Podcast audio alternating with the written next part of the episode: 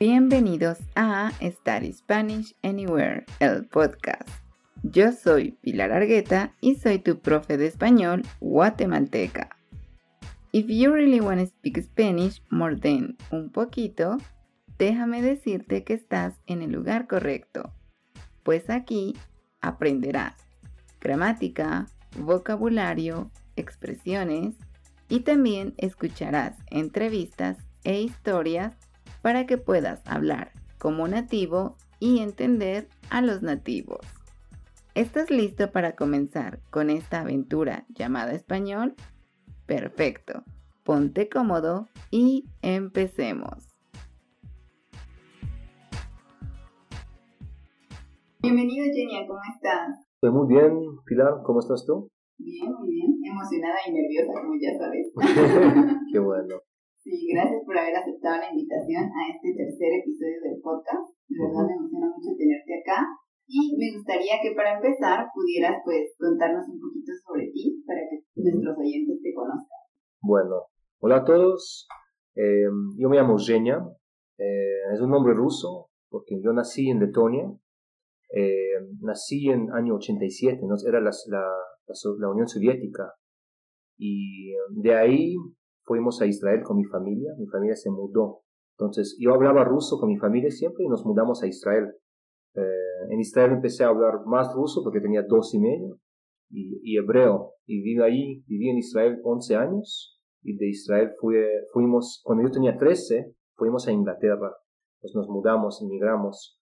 Entonces soy británico israelí de pasaporte y ahí aprendí a hablar. Ya hablaba inglés cuando fui a Inglaterra, pero lo mejoré mucho, obviamente y trabajé en Inglaterra y fui a la universidad en Inglaterra, entonces ah, hablo inglés también muy bien. Y a los 25 años empecé a viajar y llegué a Guatemala.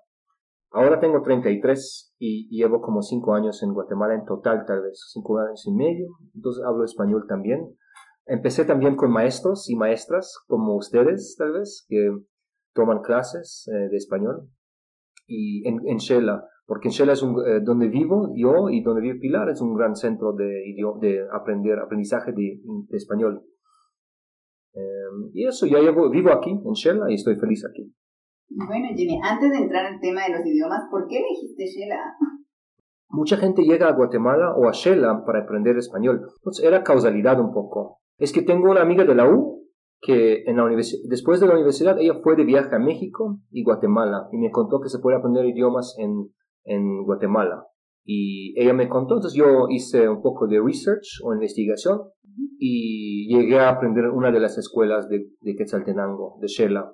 Vale, interesante tenía, de verdad. Entonces ya hablabas tres lenguas, digamos, antes del español. Sí, de niñez, como a los 13 hablaba tres idiomas. En casa hablamos dos o tres, porque por mudar con cada persona, con mis papás hablaba ruso, con mi hermano hebreo, Ahora tengo una hermanastra con quien hablaba, hablo o hablaba en la casa en, en ruso o inglés. Entonces depende, sí, es un poco raro. Vale, ¿y sigues practicando los tres idiomas? Eh, solo cuando hablo con mi familia, como hebreo y ruso, solo con mi familia. Eh, no tengo, tengo unos amigos en Israel que hablan los dos también, entonces a veces hablo hebreo y ruso. Por inglés siempre, porque también doy clases de inglés en línea. Claro, sí. Como profe de inglés, Genia, eh, sí, ¿qué, ¿qué es lo que más le recomiendas a tus estudiantes? Como profesor de inglés. Sí, para que aprendan el idioma. para, bueno, es tener mucho contacto con el idioma. Es como persistencia y consistencia, tal vez. No importa qué, qué uno hace, pero hacer, tener contacto. Em, sí, leer algo o escuchar cosas, música, películas, audios, ejercicios de gramática, eh, clases con el maestro o maestra, entonces eh, persistencia o consistencia, digamos. Vale, bien, bueno, vamos a empezar con una de las preguntas, ahora sí más directas que nos hicieron nuestros oyentes, y es ¿cuántos idiomas hablas, cuáles son y por qué los elegiste? Eh, bueno, ya mencioné unas, ¿verdad? Mencioné cuatro y los hablo muy bien porque son pero de maneras diferentes. Se puede ser, ¿cómo se llama? Em, avanzado en un idioma, pero tener tus fortalezas en unas áreas o tus, tus partes fuertes, como en escuchar o en hablar y leer menos, por ejemplo. Entonces, en cada idioma tengo fuerzas y, ¿cómo se llama? Debilidades. Fortalezas fortalezas. Gracias, sí. Todavía no hablo perfectamente. no, pero hablas muchísimo, muy, muy, fluido, bastante bien, de hecho. Sí, gracias. Pero entonces hablo estos cuatro muy bien, que es ruso, inglés, hebreo y español. Eh, pero no son iguales tampoco. Pero después aprendí unas más. Aprendí en Shella francés después de español porque me di cuenta que francés existe entre español e inglés por vocabulario y gramática. Tiene, es como en el espacio entre dos, es como el, el puente, la puente el, puente, entre los dos idiomas. Entonces, francés era eh, no tan fácil como, como español. Español era más fácil, pero francés era más fácil por saber esos idiomas. Después aprendí eh, portugués, hablo dos intermedios y varios básicos. Hablo alemán muy básico, A1, eh, italiano A2, y ah, ahora estoy aprendiendo, llevo un año aprendiendo chino y, es, y tengo niveles a casi a dos, es muy difícil chino. Entonces, cuatro muy bien, dos intermedios, tres básicos. Entonces son... Como ocho, nueve. Ocho, nueve, pero solo cuatro muy bien. Y seis como normal, puedo vivir en el país, seis, con seis idiomas tal vez. Vale, bien. ¿Y cuándo y dónde te diste cuenta que querías comenzar a aprender todos esos idiomas? Yo, bueno, sabía siempre tres, ¿no? Desde los 13 hasta los 25. Sabía tres idiomas solo. Y en español sabía solo decir hola, cosas de películas. Hola, adiós, gracias, una cerveza, por favor. Un poquito. Un poquito. Pero me di cuenta cuando vine a Guatemala a aprender que estuve aprendiendo muy rápido en comparación a los demás. Y aprendí muy rápido en comparación a los demás y me di cuenta que soy bueno para eso. Y después decidí aprender francés. También no me, me fue, bueno, no tan fácil, pero me costaba. Em, sí. Y después otros idiomas. Pero después, cuando empecé con español, me di cuenta que soy bueno, em, que no soy mejor que los demás, que hay otras personas que no son poliglotas, que hablan muy bien, que solo hablan inglés y, y español, por ejemplo, en, en, esta ciudad. Pero sí, como me pareció eh, bastante bueno aprender otros idiomas. ¿Y qué crees que es eso que te hace bueno para los idiomas o que te hace poder aprender con más facilidad? Hay una cosa que veo, yo pienso a veces con gente que solo habla un idioma, que no tienen la confianza de poder hacerlo, que sienten que es una cosa difícil, porque muchos europeos o por ejemplo latino, eh, latinos en Estados Unidos eh, hablan dos idiomas o tres a veces, porque hablan inglés también y francés o inglés en español o inglés y alemán. Entonces ya saben que pueden, solo saben que pueden y eso les dan confianza. Y a veces gente de un idioma, de Europa o de Estados Unidos, no, no, no se sienten uh, bien, piensan que no les va a salir aprenderlo, que les va a costar mucho. Vale, que tiene que tener, claro, mucha relación con la personalidad, ¿no? Con el hecho de sentirse avergonzado también por cometer errores. Eso es otra parte, sí, de, es, es cosa de intro, gente introverte y extroverte. Introvertida y extrovertida. Introvertida y extrovertida, sí, gracias, Pilar. Eh, gente extrovertida es más fácil para ellos hablar mucho, los practican hablar. Gente introvertida practica mucho escuchar, porque no quiere hablar tanto, son más tímidos o les cuesta más hablar socialmente. Entonces tu personalidad te puede ayudar. Yo, por ejemplo, yo hablo mucho, yo soy extrovertido, eh, y, pero no escucho tanto. Entonces, por ejemplo, en español me, me aún falta mejorar mi comprensión. No la practiqué porque no, no vi películas, no escuché tanta música. Eso me faltó. Yo lo sé, pero tengo pereza, hueva, como dicen acá, y no lo hago. Porque no sé, sé, no, no quiero, no sé, tengo, soy perezoso. Vale, claro. Y tú te has enfocado mucho más en poder conversar con la gente, o sea, en un mm. nivel conversacional. Sí, sí, por ejemplo. Porque, bueno, yo así, así me gusta aprender, es pagar a un maestro para, para hablar con el maestro. Me gusta hablar y, jugar con el idioma, hacer bromas, pero es mi personalidad, disfrutar conversación. No todos disfrutan con la conversación en general o son es tan fácil para ellos aprender, pero yo, yo lo hago como juego con mi maestro o maestra y lo disfruto así, me motiva por ejemplo. Vale, entonces, Genia, ¿qué hábitos tienes, por ejemplo, al momento de aprender o empezar a aprender un idioma? ¿Qué hábitos mm. tienes?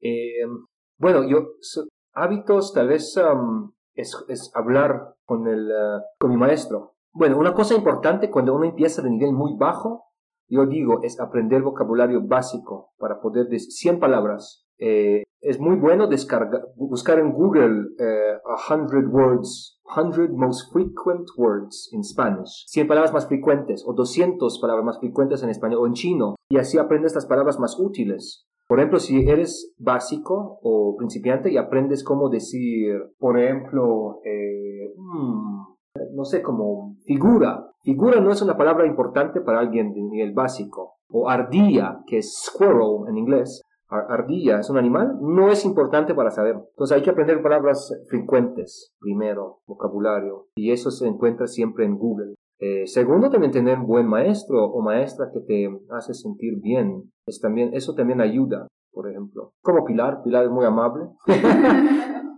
Genia no fue mi estudiante, pero cuando hablamos ahí, de vez en cuando lo ayudo. sí, sí. Pero, eso, sí, maestro, maestra ayuda, pero también persistencia o contacto con el idioma, ¿verdad?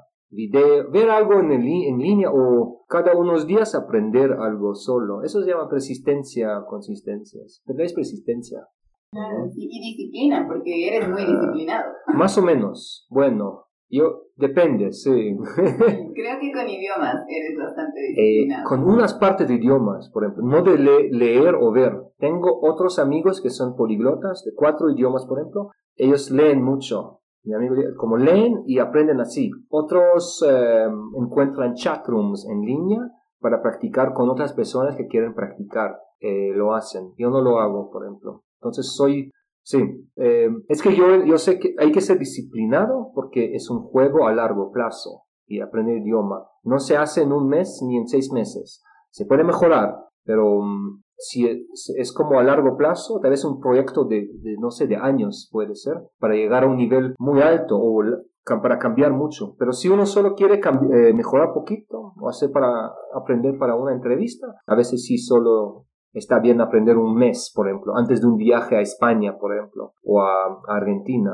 o México. Sí, bueno, yo decía que eras muy disciplinado porque recuerdo que cuando estabas aprendiendo francés y de vez en cuando como te visitaba, siempre estabas ahí con la música, o sea, te, te gustaba escuchar música y... Eso da motivación. Recuerdo que también me decías que Netflix era una pérdida de tiempo. Eh, en general, sí, tal vez un poquito, no sé, algo así. No es pérdida de tiempo, pero sí, depende cuánto lo haces. pero, eso, lo recuerdo mucho en nuestras conversaciones. Sí, pero eso de, por ejemplo, lo que me da motivación. Por ejemplo, si yo elijo ahora aprender romano, idioma de Rumanía, ¿no? Eh, me motiva más saber algo de la cultura, a veces ver videos en YouTube de, de cocina, por ejemplo, o, o, cosas que me interesa, que yo quiero aprender en YouTube en general, ponerlo en, en el idioma, buscar el romano, por ejemplo, eh, o, o sí, videos, textos, puede ser, se puede cambiar su, ¿cómo se llama? Su sistema operativo, el idioma de tu teléfono o tu compu, también a, a español, por ejemplo, para tus estudiantes, Pilar. Eh, Cosas así, como que, o poner, se puede poner etiquetas. La cosa es cada uno tiene su método, cada uno tiene, pero lo importante es tener contacto. Muchas veces es, no sé cuándo, más mejor, ¿verdad? Cuanto más mejor, pero mm, sí, tener, uh, yo lo hago, por ejemplo, chino, estoy aprendiendo, hago, aprendo chino una o dos veces a la semana, o tres. A veces solo salgo con mi perro, pongo un YouTube, un video de YouTube de nivel, como nivel A1 y escucho mientras camino con mi perro y aprendo a escuchar comprensión china, un mandarín. Vale. ¿Cómo cuánto tiempo en general recomendarías eh, que, que, estudien el idioma o practicar el idioma por día? Ah, ¿Cuántos minutos al día crees que sea necesario? Más es mejor siempre, pero yo no, yo tal vez practico solo una hora a la semana, pero no es suficiente. Bueno, es suficiente para mi, mi meta, Depende cuánto, cuánto puedo hacer. ¿sí? Eh, una hora a la semana es mejor que cero, por ejemplo. Entonces, si ustedes solo pueden hacer una hora a la semana, bien. Si ustedes pueden hacer dos, mejor. ¿verdad? Yo hago una hora, a veces dos horas. Eh, hago mi clase no tan seguido, por no sé por qué. Porque solo quiero a veces solo escuchar o aprender chino solo. O los, las horas no, no salen, ¿cómo se llama? Cuando no, no cuadran. No cuadran porque... Sí. Vale, tú o el maestro tienen otras cosas que hacer u otros horarios. Pero cada día puede ser bueno, pero cada día 10 minutos, 5 minutos, cada día son, eso es bueno, porque eh, crea un hábito. Hábitos son difíciles para crear, pero crear unos hábitos para ver siempre tu idioma o tener contacto, eso es bueno. Y aquí hay una pregunta que la mayoría quiere saber y es, ¿crees que sea necesario mudarse a otros países para hablar completamente fluido el idioma? eh, no, no es necesario, se puede hablar a un nivel alto de B2, que es Upper Intermediate, o C1, que ya es avanzado. Se puede llegar a este nivel desde lejos y mucha gente con inglés alcanza a llegar a este nivel de países en Europa o otros países también. Pero es más fácil yendo a un país pero uno puede hacerlo en su propio país, solo que le va a tomar más tiempo o más dedicación, porque en otro país no tienes opción. Por ejemplo, si yo voy a España, tengo que hablar español en mi día, en mi vida diaria, pero si, si soy alemán y vivo en Alemania, entonces tengo que crear situaciones donde tengo contacto con español, que es hablar con Pilar, o ver videos, o leer algo, o sí, o ver... o conocer gente en los cafés. Ajá. Sí, hay intercambios en países, pero es que hay muchos métodos, ¿verdad? Hay muchos métodos para hacerlo. Hay aplicaciones también. Hay gente que aprende con Duolingo. Es como una herramienta, un instrumento, ¿no? Una herramienta para aprender. Eso no importa, no es la mejor cosa solo tener Duolingo, por ejemplo, o aplicaciones, pero es extra que puedes jugar mientras vas en el bus a tu trabajo o en el tren, jugar en Duolingo o escuchar algo. O cuando uno va al baño. También. ¿Qué has leído en el baño, Jenny? No, yo no lo hago, obviamente. No. Pero mucha gente va con su teléfono al baño, ¿no? Y... o tiene periódicos en el baño, revistas en el baño. Sí. También. Pero contacto, sí, sí, eso yo diría. Vale, cualquier tipo de contacto. Bien, ¿cómo ha influido el saber varios idiomas en tu carrera profesional? ¿Ha tenido una influencia? Em, sí, sí, yo conseguí trabajos en Inglaterra por saber hebreo y me tiró a una dirección de carrera que era online marketing o hacer anuncios de Google. Era solo por causalidad, por conseguir un trabajo eh, donde necesitaban hebreo. Entonces me dio una ventaja. Después, cuando voy a Inglaterra a veces, a mi casa, eh, iba antes por meses o seis meses y encontraba trabajo fácil con hebreo. Eh, con ruso lo podría hacer, con español ahora. Te, da ventajas o te abre puertas. No sabes en qué momento del mundo, de tu vida te va a, ser útil de saber. Pero yo vivo en Guatemala y en Guatemala en Shell aprendí francés, portugués, italiano básico eh, también eh, aprendí chino, ok, chino básico. Pero para qué, qué me va, ¿dónde me va a servir en Guatemala? En Shela, una ciudad capital provincial de un departamento eh, como, chino, por ejemplo. Yo como viajero, tal vez un día me va a servir. Solo lo disfruto y yo sé que me va a abrir puertas. Es como aumentar mis posibilidades de la vida y abrir puertas. Ahora no puedo verlas, pero en futuro sí. ¿Y cómo eliges los idiomas que aprendes? ¿Como según el beneficio que te va a traer hacia el futuro o solo porque te interesa la cultura o quieres viajar a ese país? O sea, ¿cómo has elegido esos otros idiomas? Por varias razones, sí. Eh, normalmente elijo idiomas más usados del mundo. Eh, cuando aprendí español era mi primer idioma latino. Entonces, eh, yo hice cheating, ¿cómo se llama cheating? Trampa. Trampa. y decidí aprender idiomas muy parecidas que era francés, algo parecido, era bastante fácil por saber español, y después um, italiano, solo cheating, porque me di cuenta que era muy fácil saltar entre idiomas latinos, y portugués era lo más fácil porque es, es muy parecido a español, es súper parecido. Entonces ahí elegí solo por diversión y también esos idiomas, um, esos idiomas latinos escuchan muy bonitos, son, son muy bonitos de su fonética tal vez. Eh, después otros, tal vez son chino, no sé, solo lo elegí y también hay mucha gente que habla chino. Pero otra gente por viajar, por interés en cultura, por ejemplo, si te interesa fútbol portugués, brasileño o samba o cosas de Brasil, puedes eh, empezar con portugués y así te conectas con la cultura, porque el idioma a veces es el camino, la herramienta más directa que llega a la cultura. Y tal vez e, eso es mi opinión, que el, idioma de una cultura, un país, es lo más, eh, un idioma distinto, es lo más eh, identificable. Y cómo se llama, que te diferencia, porque dos países con el mismo idioma son muy parecidos, aunque parecen que tienen unas cosas diferentes como comida y varias cosas, pero tienen algo, pueden también ser de, de colores diferentes, gente, de continentes diferentes, por ejemplo, Jamaica e Inglaterra, ¿no? Hablan inglés, pero es gente diferente, pero se une por idioma, eh, los une mucho eh, culturalmente, eso. Claro, ah, interesante, sí, o sea, los idiomas nos conectan de una u otra manera, ¿no? Ajá. Bien, ¿y ha cambiado mucho tu personalidad en cada idioma? Eh, creo que sí, unas cosas, sí, sí. O sea, ¿eres otro genia cuando hablas inglés, otro cuando hablas francés, otro cuando hablas español? Creo que sí, porque el humor, unas, un poquito, no mucho, pero creo que sí.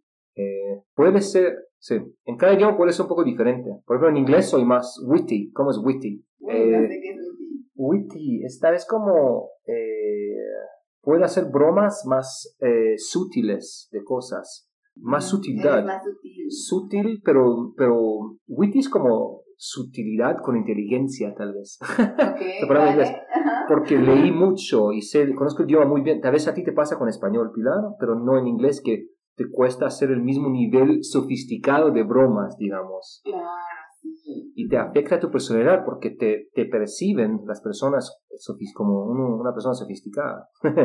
o algo así, o, o sí, como intelectual. Claro, sí. Ah, o también te em, pueden identificar como alguien pesado, ¿no? O rudo, depende de Alguien- la broma que hagas. Sí, puedes, sí. Por ejemplo, gente española que habla en inglés no cambia su tono. Su tono es bastante monótono, como hablan. Entonces, la gente en inglés o que habla inglés los percibe a los españoles un poco serios a veces. Pero, mm, por ejemplo, como que tu personalidad viene con el idioma, ¿sí? Y no puedes expresarte como una persona nativa, entonces te afecta. Pero sí, también depende en qué etapa de vida te aprend- aprendes el idioma y cómo sientes sobre el idioma. Eh, por ejemplo, si estás en depresión, estás aprendiendo un idioma, te va a afectar tal vez tu personalidad un poquito. O si estás muy feliz, en una etapa muy feliz en tu vida, te cambia también, yo digo, a cómo, uno, cómo estás, cómo eres. Claro, tu- este tus idioma. emociones influyen mucho también en los idiomas y en el Ah. momento en el que lo estás aprendiendo. Sí. Bien, vale. Y ahora, Genia, ¿cómo te has mantenido motivado para aprender los idiomas? Porque creo que la mayoría de nuestros oyentes llega a un punto en el que dice, ah, español es difícil, ya no quiero seguir. O, ah, es tan difícil, no, no voy a estudiar. O sea, ¿cómo mantienes esa motivación? Motivación es difícil y creo que cada una persona lo, lo tiene diferente o lo que los motiva. Eh, la verdad que yo también he perdido motivación. Es que, ¿cómo puedo mantener aprendiendo portugués, italiano, francés y chino? ¿Y cuál otro? No sé qué hablo. Alemán, que hablo básico. ¿Cómo puedo aprender todos estos? Eh, no soy. Me gusta aprender, pero no tanto para estar todo el tiempo aprendiendo esos idiomas. Pues yo pierdo motivación también, pero regreso cuando veo algo en la, peli, en la tele, ¿no? En una película, algún idioma que conozco, me motiva, pero con los idiomas, por ejemplo, que te- llevo, un año con chino, estoy aprendiendo solo, ¿cómo lo hago? No sé, tal vez, tal vez yo sé que es un juego de largo plazo, entonces yo sé que no importa si hice poco esta semana, voy a hacer un poquito, voy a hacer un poco más la próxima semana, por ejemplo, de aprender o practicar, y cada semana un poquito, pero entonces mantiene como un, un ¿cómo se llama? Una meta de largo plazo, a Claro. largo plazo. Y como ya has aprendido varios idiomas, entiendes que el proceso también es, no es lineal, ¿no? No es siempre bien, no es siempre bonito, sino que hay momentos en los que aprendes más y hay momentos en los que sientes que no sabes nada, o sea, Sí, es como una montaña rusa ajá. del idioma, ¿no? Sí, sí, tipo de progreso. Pero yo siento que hay que, es lo más importante es consistencia o persistencia con tu maestro o maestra o con películas o con la manera en, en cual tienes contacto o exposición. Eso se dice en español, exposure en inglés, exposición al idioma. Es persistencia, yo digo. No importa qué haces, no importa qué haces, pero hacerlo, hay que hacer algo, algo en el idioma. sí. Vale, sí, cualquier cosa, lo que más te guste, ¿no? Porque todos somos diferentes. Puedes escribir, puedes escribir poesía si quieres, si te gusta. Está- Si eres, estás en nivel A2 o B1, tal vez ya puedes escribir cuentos, ¿no? Claro, sí, no, hay personas que escriben cosas increíbles en español teniendo un A2, es Mm. interesante. O sea, hay quienes cantan también, o les gusta cantar, entonces podrían aprender con canciones. sí. Pero otra gente sí se motiva, por ejemplo, con una meta eh, concreta, por ejemplo, conseguir una beca o ir a viajar a un país, o tiene entrevista en español, por ejemplo. Entonces tienen una meta urgente o algo así, entonces eso te motiva, urgencia. Claro, Eh, sí. Pero para mí esta vez eh, yo sé que un día voy a necesitar chino o portugués que me va a servir y voy a estar muy feliz por haber aprendido eso antes. Voy a estar muy feliz. Pero ahora, no sé, ayer, ayer hablé chino con, en un, compré una empanada china y estuve muy feliz porque practiqué con la persona de Taiwán. Estuve, lo disfruté mucho. no, pero eso es, o sea, eso es muy increíble de tu personalidad porque yo no puedo hacer eso ni en español, que es mi idioma. O sea, ir a una tienda y empezar a hablar en inglés con alguien sería como, ay, no te miedo. Sí. Pero una cosa que ayuda con la motivación es en casa, casi cada ciudad grande en Europa tiene meetups. Uh, meetup.com meetup es, es, es um, se puedes encontrar grupos que se encuentran por muy como para practicar el español o francés yo encontré en mi ciudad en Inglaterra, Swindon, eh, práctica de francés. Entonces fui y ya se pone más social tu práctica, aprendizaje y lo hace más interesante. Claro, sí, y, creo que es eso, ¿no? También el entendimiento, o sea, sobre todo el entendimiento de que va a tomar tiempo, de que vas a cometer errores, que tal vez vas a decir cosas que no deberías en un momento, pero, sí, pero bueno, es parte del, del, aprendizaje, ¿no? Sí.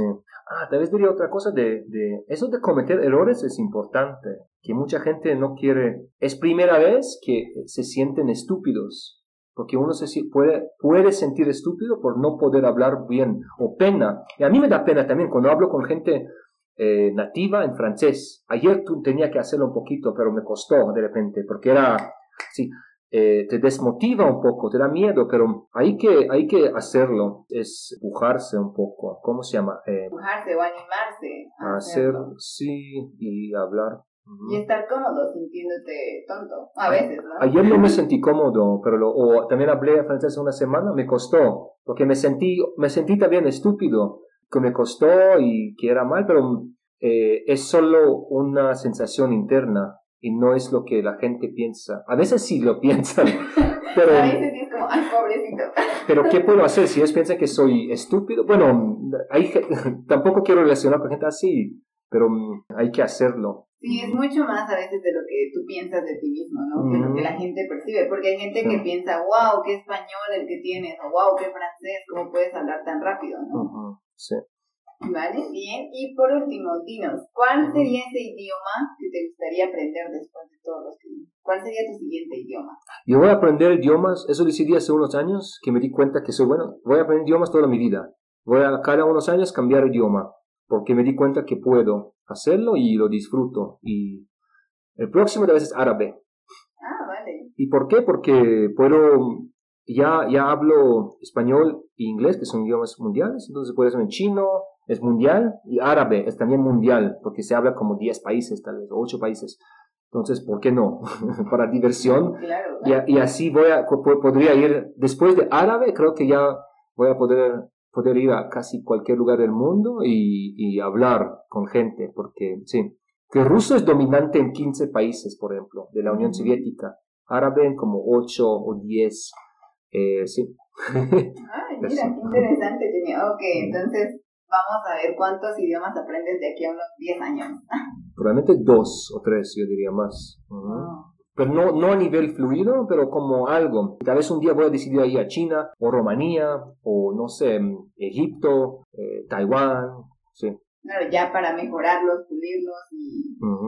sí. Vale, bien, Jenny. ¿Algo más que les quieras decir a nuestros oyentes antes de despedirnos? Mm, sobre aprendizaje de idiomas, ¿eh? les, ah, espero que le vaya bien a ustedes y ¿Cómo es? I wish you. Les, uh, les deseo, sí. Les deseo suerte y, y, consistencia, persistencia. Persistencia con el idioma.